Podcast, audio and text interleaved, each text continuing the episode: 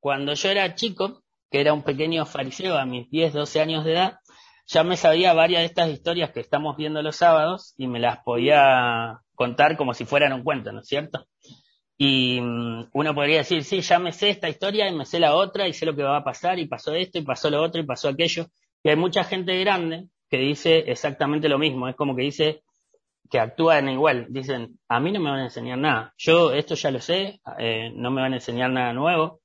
Y justamente cada vez que vamos dándonos cuenta de estas historias que estamos repasando y viendo, nos damos cuenta que no son historias para niños como algunos de nosotros las aprendimos tal vez de niños, y que cada historia tiene una fuerte conexión con, con vos y conmigo, ¿no es cierto? Y bueno, estás vos dentro de cada una de estas historias.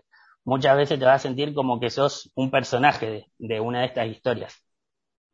Bueno, como saben, la serie que estamos viendo se llama Historias Ridículas y le pusimos este título, este nombre a la serie, porque justamente son historias donde nuestra lógica eh, no coordina. Es como que los cálculos matemáticos nuestros no funcionan no dan, entonces eh, Dios se mueve en esa dimensión, contra nuestra lógica, contra nuestra razón, y es ahí donde hace cortocircuito, como decíamos otras veces.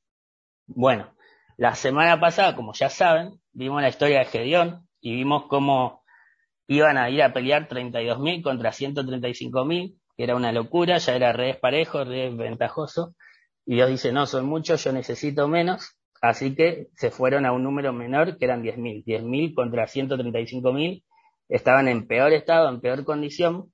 Y Dios todavía dice no, yo necesito menos, no necesito tanto para ganar, así que fueron a 300 y terminaron 300 contra 135.000, que era una locura, que sacamos la cuenta que cada hombre se tenía que agarrar contra matar a 450 hombres, lo cual era una locura peor todavía, ¿no es cierto? Y Dios, ¿qué pasó? Lo hizo y terminó, terminó mostrando como su fidelidad. Ahora, en todas estas historias que estamos viendo descubrimos un patrón y lo vamos a seguir descubriendo en las próximas que veamos.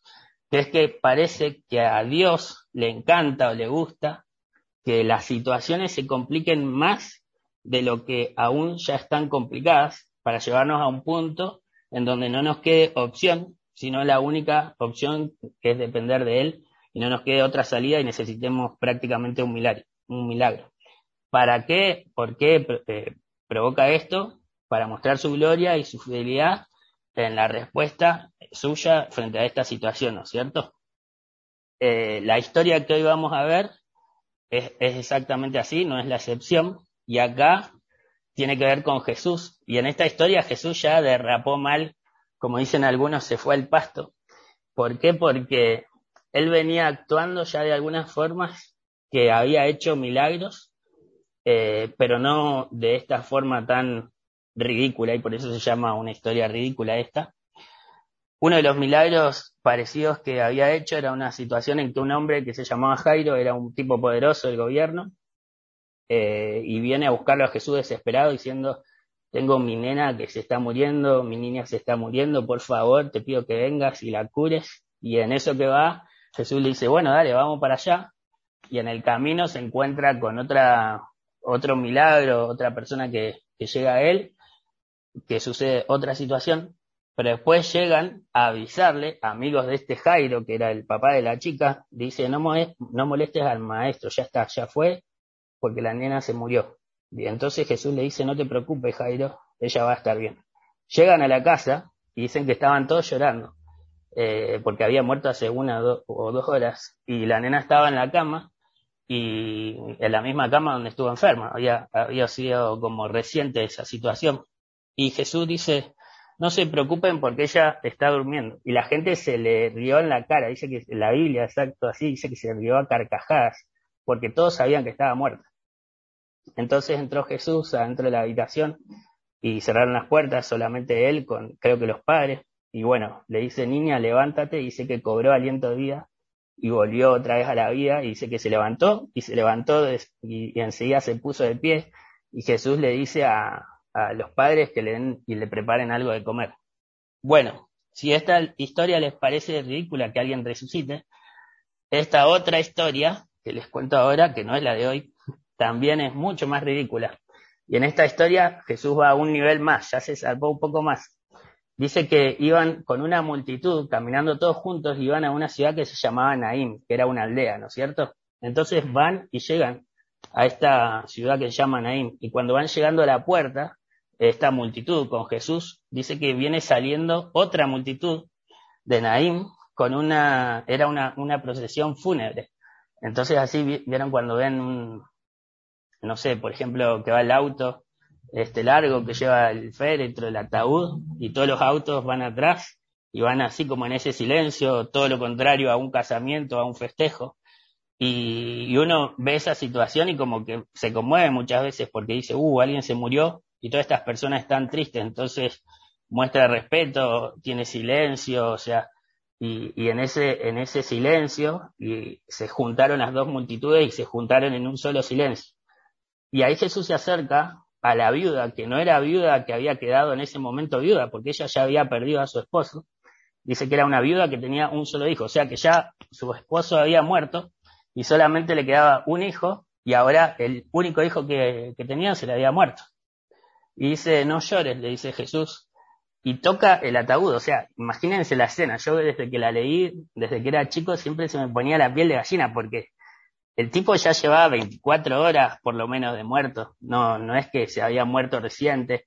Lo de la niña uno puede decir, bueno, le hizo maniobras de RCP o le puso como electroshock, como muchas veces sucede en los hospitales, que a veces como que en, una, en un rato vuelven o hay situaciones así. Pero este tipo ya había estado muerto como 24 horas, por lo menos ya lo habían velado y estaban de camino a enterrarlo directamente. Y Jesús le dice a la mujer, no llores, dice que toca el ataúd y los que lo cargaban se detuvieron y le dice, joven, levántate. Y yo no sé si el ataúd tenía tapa o iba abierto, o tenía tapa con bisagras, o tenía tapa con clavos. Dice que el joven se levantó y se, incorporó y, y, comenzó a hablar y Jesús se le volvió a su madre. Bueno, así como ustedes se les pone la piel de gallina al leer esta historia, a la gente que estaba ahí, más todavía, dice que un gran temor se apoderó de toda la multitud. Un gran miedo, dice en otra versión, y dice que todos alababan a Dios, glorificaban a Dios, diciendo, qué grande que es este profeta que está con nosotros, ¿no es cierto? Bueno, ahora imagínate que vos tenés, por ejemplo, a alguien de tu familia que querés mucho dentro, dentro de tu círculo familiar que vive en la casa, tal vez un hermano, una hermana, y, y se enferma mal, no sé, por ejemplo, de los riñones. Y ya está te dicen se va a morir en, en un rato.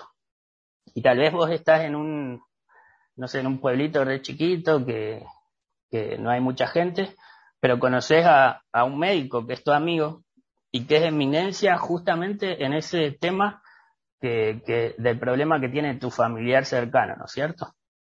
Y, y tal vez, no sé si es urólogo, quién tiene que ver con los riñones, pero ponele que sea así, y cirujano, lo que sea que tenga que ser, y vos lo llamás, le mandás un mensajito por tu desesperación y el chabón te clava el, el visto, te pone el visto azul o, a veces, eh, bueno, muchos de, de, nosotros, de ustedes, tienen también eso que, que pueden verlo sin, sin que se pinte azul el visto.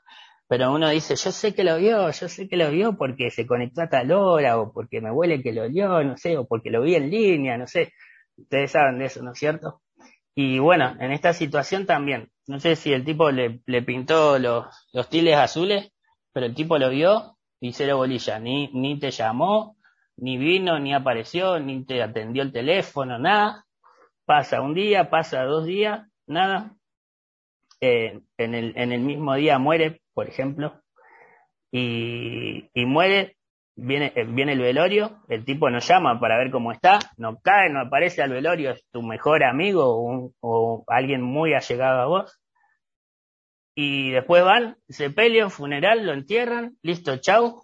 Y a los dos o tres días de que está enterrado, eh, y vos estás tratando de caer como en la situación de lo que viviste o pasaste que fue repentino, cae el tipo como si nada, vos qué harías en ese, en ese lugar como te reenojarías, ¿no es cierto? Y sobre todo tal vez te decepcionarías y te desilusionarías de esa persona que ya seguramente lo habías hecho antes cuando no apareció ni, en el momento que tenía que estar, ni en el velorio, ni nada.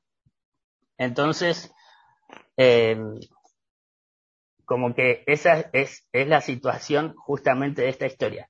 Pero ponele que el tipo cae a los cuatro días o cinco días y llega y dice, hola, ¿cómo andás? Y vos lo querés matar, ¿no? Y no sé por qué le empezás a hablar. Y dice, ¿y dónde, dónde lo llevaron? ¿Y dónde lo vamos a llevar? Al cementerio, ¿no? Y bueno, te, te convence o no sé por qué, y vas al cementerio porque es lo que quiere ver dónde, dónde está su tumba. Y cuando llega al cementerio te dice, toma, toma esta pala y empieza a cavar. Y, vos, y vos ahí ya te recalentás, vos decís, pero estás loco, o sea, ¿qué, qué me estás pidiendo? ¿Qué quieres que haga? Bueno, así de loca es esta historia, justamente. Y como ya muchos saben y se imaginan, la historia es de Lázaro. Se las cuento un poco así con mis palabras. Eh, había unos tres hermanos que eh, se llamaban María, Marta y Lázaro, o sea, dos mujeres y un varón, que eran súper amigos de Jesús.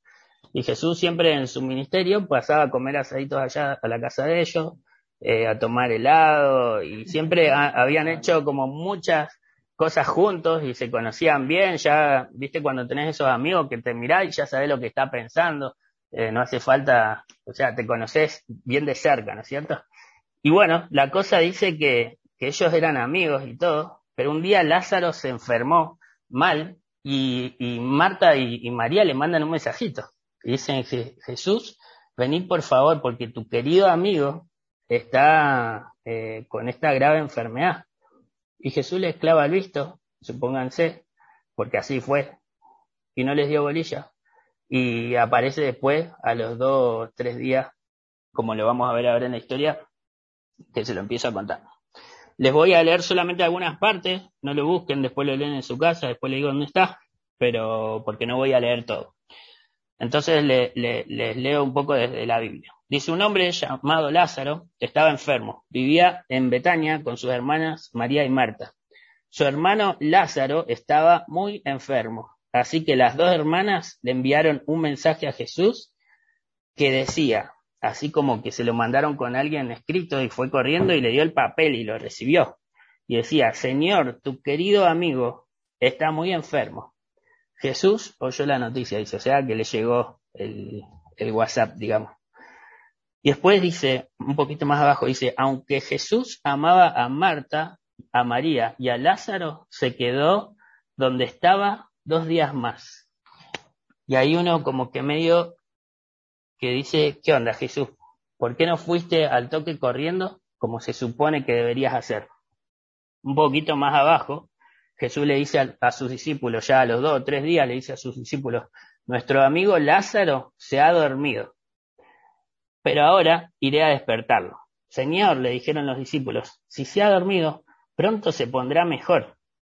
Ellos pensaron que Jesús había querido decir que Lázaro solo estaba dormido, pero Jesús se refería a que Lázaro había muerto.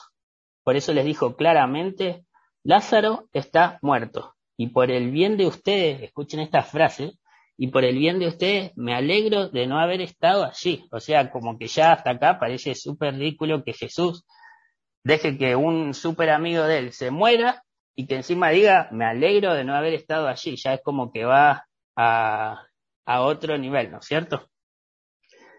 Eh, un poquito más abajo, ah, ahí dice, porque ahora ustedes van a creer, de verdad, vamos a verlo. Después dice Tomás, el que, al que apodaban el gemelo, les dijo a otros discípulos, vamos nosotros también y moriremos con Jesús. Acá Tomás, el comentario que hace es como Higuaín cuando patea un, un, penal al arco, que sale 800 metros fuera del arco.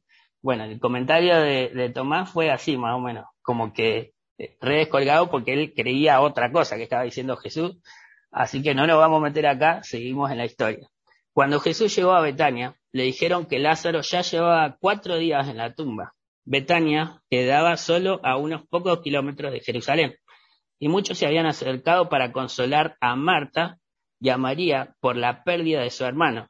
Cuando Marta se enteró de que Jesús estaba por llegar, salió a su encuentro, pero María se quedó en casa.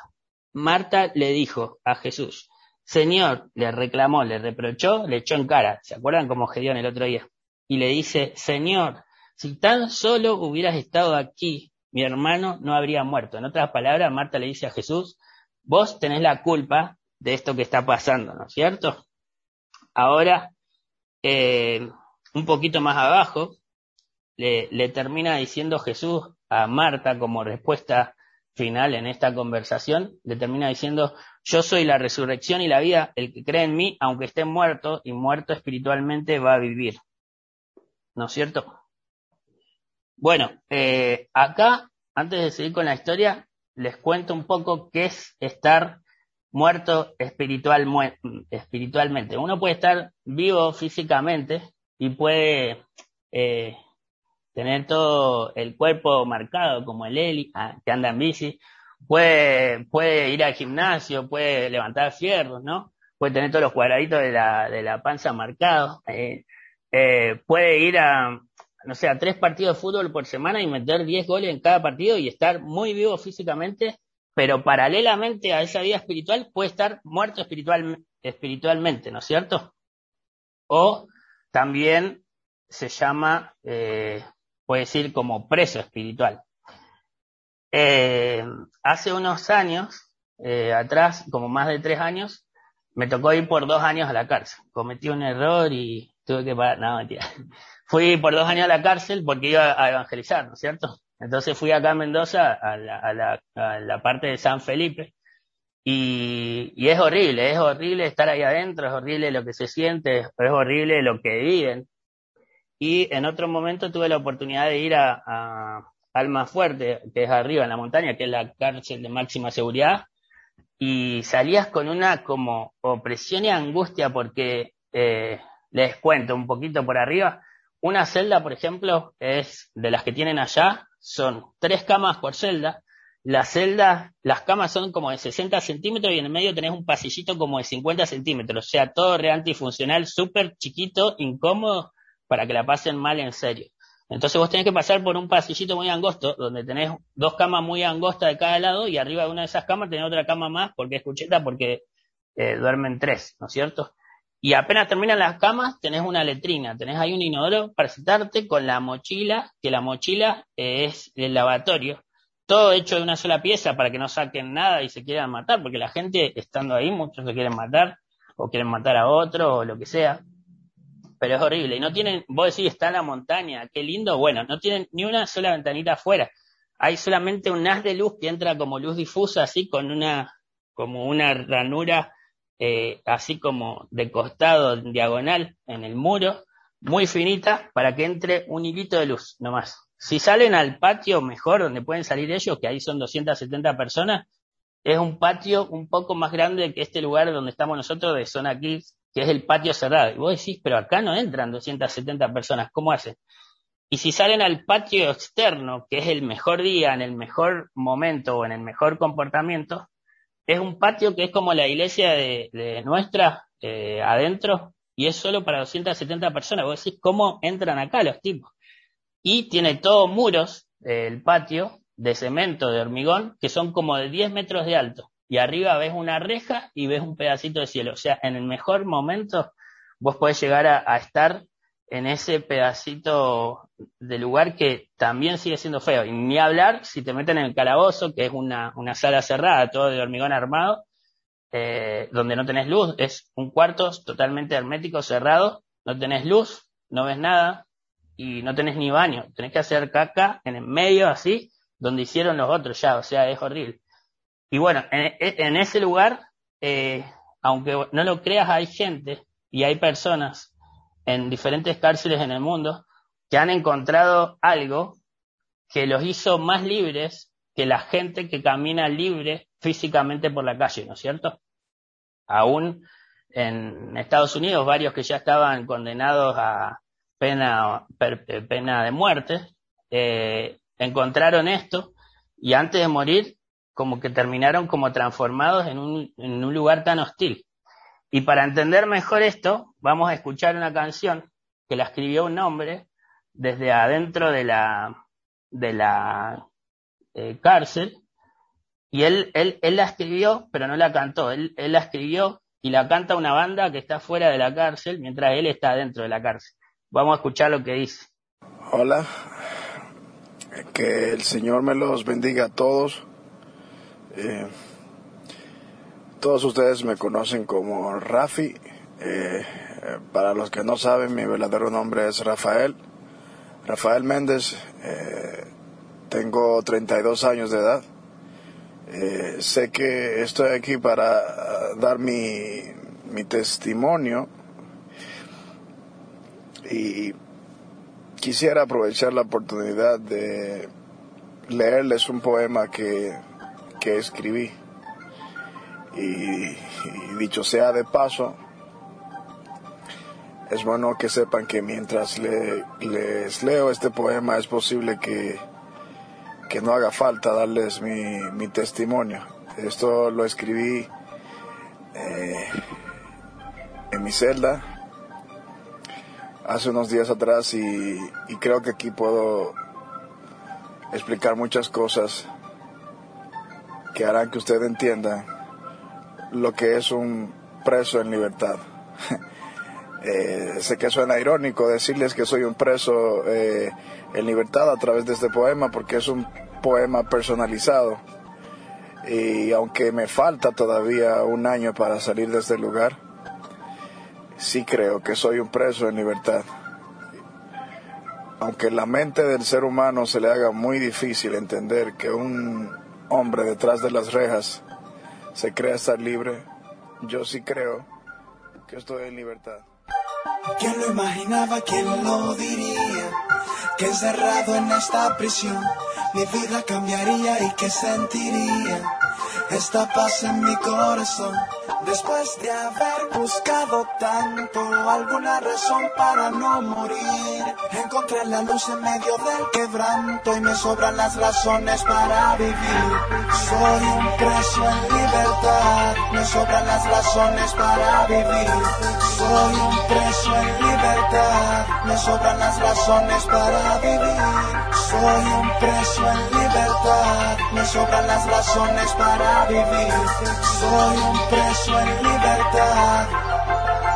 Yo, soy un recluso, un convicto, un confinado, soy un preso y mi proceso es estar aquí encerrado en el lugar que muchos llaman cementerio de hombres vivos. Cumplo una condena por mis actos delictivos, donde las horas nunca pasan, en la prisión donde abunda el dolor, la presión, la frustración, la desesperación, la aflicción y la ansiedad, el deseo de volver a vivir en libertad. A esa realidad yo tuve que resignarme, pero no crean que fue fácil acostumbrarme. Más de una vez pensé cómo escaparme, más de una vez pensé en suicidarme, pero el día menos pensado vino a visitarme un abogado que me dijo que vino a liberarme. No tuve más remedio que llorar y arrodillarme y darle gracias por venir a rescatarme.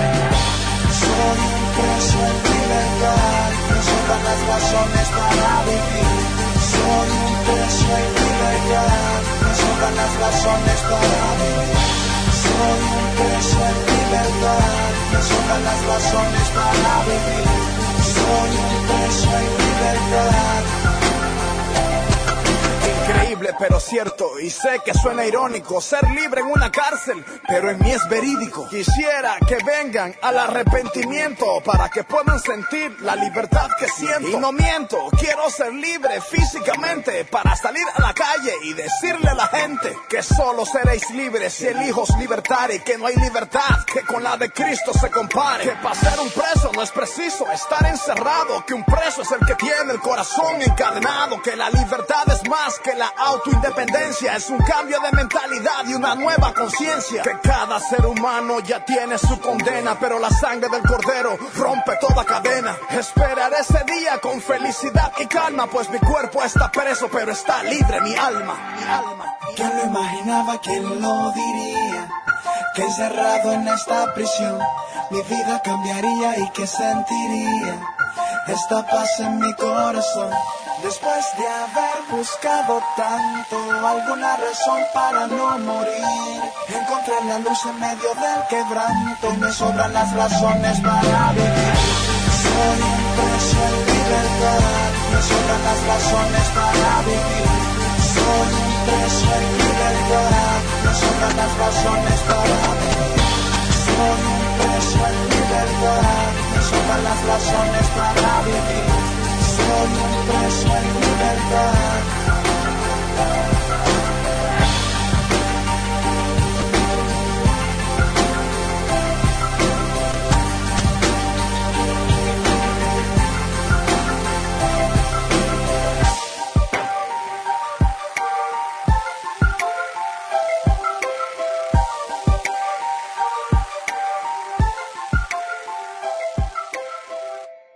Bueno, esta canción nos deja como más claro que es un preso espiritual, que es un muerto en vida, ¿no es cierto? Lo que veníamos hablando antes. Y se acuerdan que eh, el sábado pasado leímos un, un o citamos por ahí un, capítulo que es un salmo, que es el Salmo 43, que dice, ¿por qué tengo que andar oprimido por el enemigo? ¿Por qué tengo que andar con cara de velorio? ¿Por qué tengo que vivir como un infeliz o como un miserable? ¿Por qué tengo que andar oprimido? Cuando vivimos lejos de, eh, de Dios y nos alejamos y andamos en pecado, somos como un preso espiritual, ¿no es cierto?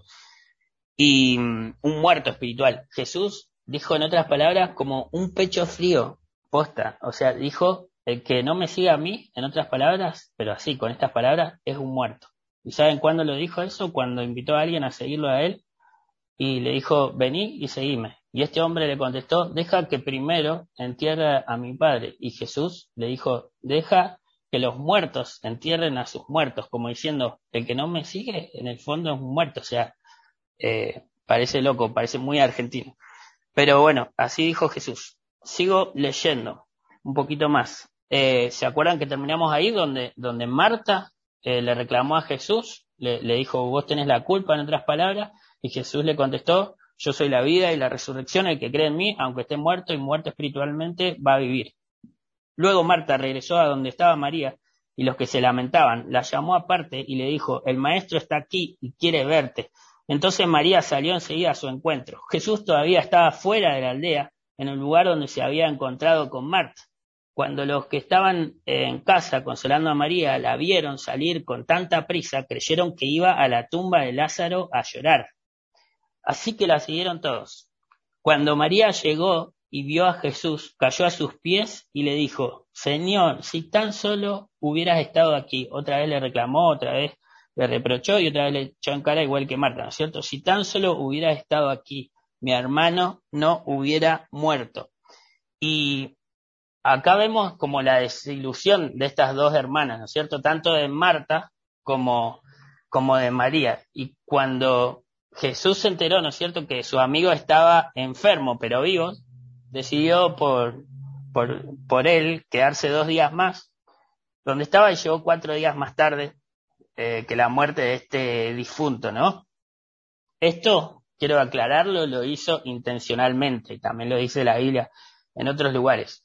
Y esto no te suena conocido a vos, eh, no te huele personal o te huele familiar. ¿Acaso no pensás que Dios no llega a tiempo a tus problemas, urgencias o necesidades muchas veces que se hace esperar?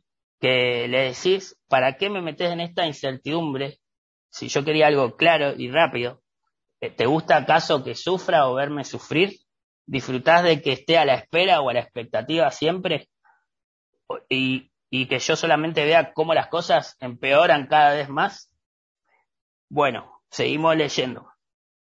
Eh, cuando Jesús la vio llorando a María, que le reclamó esto, y vio que los demás se lamentaban con ella, se enojó en su interior. Después vamos a ver por qué se enojó en su interior. Y se conmovió profundamente. ¿Dónde lo pusieron? preguntó. Ellos le dijeron, Señor, ven a verlo.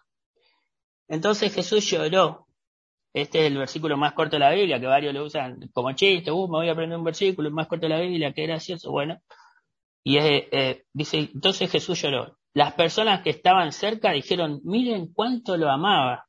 Pero otros decían, este hombre sanó a un ciego. ¿Acaso no podía impedir que Lázaro muriera? Exactamente lo mismo que pensaban María y Marta, ¿no es cierto? Veían el mismo cuadro, no veían el cuadro que, Jesús estaba viendo. Eh, Jesús todavía estaba enojado cuando llegó a la tumba, una cueva eh, con una piedra que tapaba la entrada. Y acá les dijo, corran la piedra, les dijo Jesús. Entonces María, la hermana del muerto, protestó. O sea, es como diciendo, che, ¿qué onda? Eh, ¿Qué estás haciendo? Como, ¿qué te pasa? ¿Qué querés hacer, Jesús? Y se protestó y dice, Señor, hace cuatro días que murió, debe haber un olor espantoso.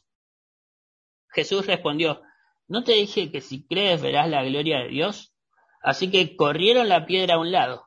Entonces Jesús miró al cielo y dijo, Padre, gracias por haberme oído. Tú siempre me oyes, pero lo dije en, voz alta por el bien de toda esta gente que está aquí para que crean que tú me enviaste. Y esto me hace acordar un poco a, cuando vimos la historia de David y Goliat.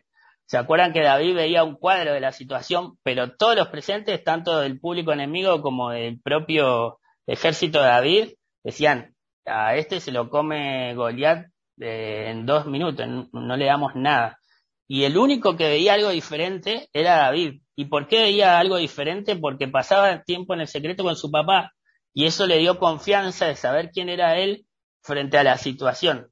Bueno, acá es literalmente igual Jesús, porque si vemos su oración, dice, papá, gracias por haberme oído.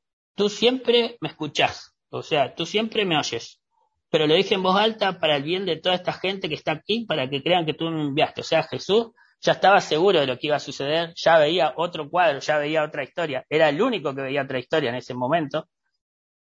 Todos veían otra, por más que uno conozca la historia, si uno se pone en los zapatos de María, Marta o cualquiera de los que estaban ahí, no iba a creer esto. Entonces Jesús gritó, Lázaro, sal de ahí. Y el muerto salió de la tumba con las manos y los pies envueltos en vendas de entierro y la cabeza enrollada en un lienzo. O sea, como una momia, literal y así enterraban antes, o sea, sepultaban antes los muertos. Eh, Jesús le dijo, quítenle las vendas y déjenlo ir, ir. Bueno, acá comienza una persecución contra Jesús, todos sus enemigos que eran los religiosos de la época, los que supuestamente hablaban del Mesías, pero lo tuvieron enfrente, en la cara, eh, y no lo reconocieron. Jesús era un anti-religión en ese sentido, y ellos mismos lo mandaron a, matar y ahí lo, entran a buscar con desesperación y clavaron cartelitos por todos lados que lo querían encontrar ya. Ya con esto fue como que rebalsó la, gota del vaso del enojo, la bronca y la envidia que, ellos le tenían. Eh, acá capaz que como para bajarlo a nuestra vida, ¿no es cierto? Capaz que vos ya pensás que ya despertaste a una vida espiritual eh, pero a la que antes estabas muerto, ¿no es cierto? Y podés tener razón, y es verdad, pero sentís que te fuiste como apagando en tu espíritu. Y necesitas eh, que te reviva y, eh, y, que te sople nuevo aliento de vida dentro tuyo. Esa puede ser una opción, y es verdad. O también vos podés pensar y decís, pero yo llevo más de cuatro días muerto espiritualmente, por ejemplo. Eh, ya hace rato que me perdí, o mejor dicho, nunca sentí ese fuego del espíritu dentro mío que otros dicen sentir tanto. Necesito por ahí como un electroshock espiritual, ¿no es cierto? Ahora, ponele si tu vida fuera un, un, un cuerpo espiritual podría ser un cuerpo que se pudrió eh, y que, eh, que terminó desapareciendo, desapareciendo, degradándose. Y ponerle que solamente quedaron los huesos y ni siquiera estar armado el esqueleto, quedaron todos los huesos tirados. Eh, justamente hay un versículo en la Biblia que dice que el Señor le dijo a Ezequiel, ¿podrán estos huesos secos volver a convertirse en personas? Era un lugar donde estaba lleno de huesos tirados. Y después siguió la, la, la, palabra, dice, huesos secos, escuchen la palabra del Señor. Esto dice el Señor soberano. Atención, pondré aliento dentro de ustedes y haré que vuelvan a vivir. les pondré carne y músculos y los recubriré con piel. Pondré aliento en ustedes y revivirán. Entonces sabrán que yo soy el Señor. Pondré mi espíritu en ti y volverás a vivir. Sí, el Señor ha hablado. Bueno, Jesús como dijimos antes, siempre sabe qué es lo que va a hacer. Siempre está viendo el cuadro que nosotros no vemos. Pero Él quiere que confíes en que Él sabe. Quiere que tengas la paz en tu corazón de decir, yo no sé, pero sé que Él sí sabe. Eh, como vimos la, el sábado pasado, yo sé los planes que tengo para ustedes, dice el Señor, y Él tiene el mapa de nuestra vida. Entonces dice que son planes que no son de mal, que son de paz y de bienestar.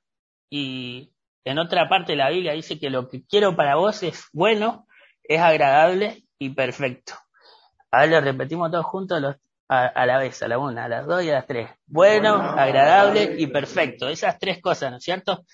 Eh, capaz que hoy, en una situación que estás o vas a estar más adelante, va a decir, eh, y eh, con toda la razón que creas en tu corazón, va a decir, pero ¿qué tiene esto de bueno? ¿O qué tiene esto de agradable? ¿O qué tiene esto de perfecto? Y sabes qué tiene que estás en la mitad del proceso. Eh, así como los discípulos cuando estaban en esta tormenta, ¿se acuerdan? En el mar, y, y, tenían que llegar del otro lado, dicen, no llegamos, no llegamos, no nos dan las cuentas, no llegamos, eh, la tormenta está heavy, la costa está muy lejos, el tiempo no nos da, y en palabras de ellos en la Biblia dice, acá perecemos. O sea, acá nos ahogamos, Jesús se ahoga durmiendo y nosotros nos ahogamos gritando, pero nos ahogamos todos, ¿no es cierto? Bueno, tal vez puedes sentir que ha muerto como un área de tu vida, que sí, ya fue, ya fue, eh, no hay más caso, Dios se borró, le oré y no apareció, lo llamé y no vino. Y bueno, si es así, está justamente en esos cuatro días que Jesús todavía no llegaba a Betania, ¿no es cierto? En esta misma situación vimos hoy, estás en el medio de ese segmento de proceso, digamos.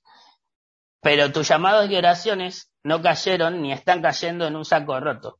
La Biblia dice que están cayendo nuestras oraciones, como vimos la otra vez, en una copa de oro. Y Dios, dice la palabra también, que junta cada una de nuestras lágrimas en una botella.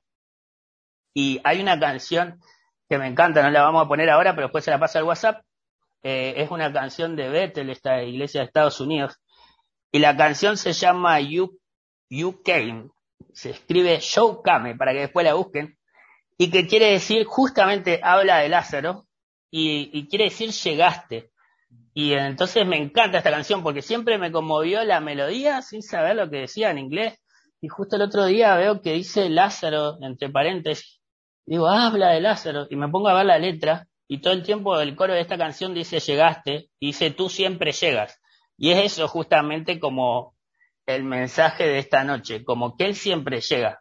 Y a veces vos estás en el tiempo este del medio donde decís qué está pasando, qué, qué tiene de bueno, de agradable y de perfecto esto, pero él siempre llega, él nunca falla. Y en todas las historias estas, donde vemos muchas, muchos puntos en común, el punto en común que también vamos a ver que siempre está, eh, uno es, por ejemplo, que Dios la complica cada vez más, ¿no es cierto? Como historias que dijimos, ¿por qué le parece que le gusta complicarla eh, cada vez más y hasta como que disfruta de eso? Lo hace para su gloria, pero en todos termina siendo fiel. Entonces, al final, terminamos viendo que en cada una de historias, hasta en la más ridícula de todas, Dios muestra su fidelidad, de la forma que sea. Eh, y bueno, hay un versículo que me gusta mucho que dice que el que comenzó la buena obra en nosotros es fiel en terminarla y que sigue trabajando en nosotros, que Él no ha terminado, que no se ha cansado. Y mm, siempre Él tiene un punto hacia donde nos quiere llevar y Él está con, total, mente comprometido y él no se va a borrar ni abandonar una obra a la mitad. Dice que venció la muerte la Biblia y que perdonó nuestros pecados, que ya no hay condenación para los que estamos en Cristo Jesús. Así que ahora vamos a orar y les pido que inclinen sus rostros y vamos después, continuada la oración, a escuchar una, una canción.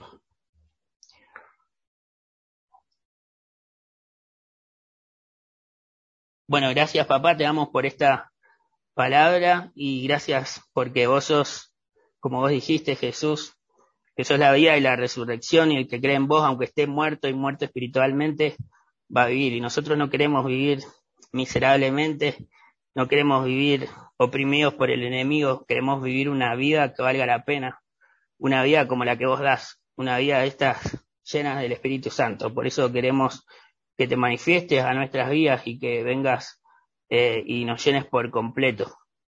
Y te invito a que sigas orando vos solo mientras escuchás esta canción y le respondas a la palabra eh, lo que vos quieras decirle al Señor en, en base a esta palabra que escuchaste. La muerte ha sido derrotada. ¿Dónde está tu nuestro Salvador te venció en la cruz. La muerte ha sido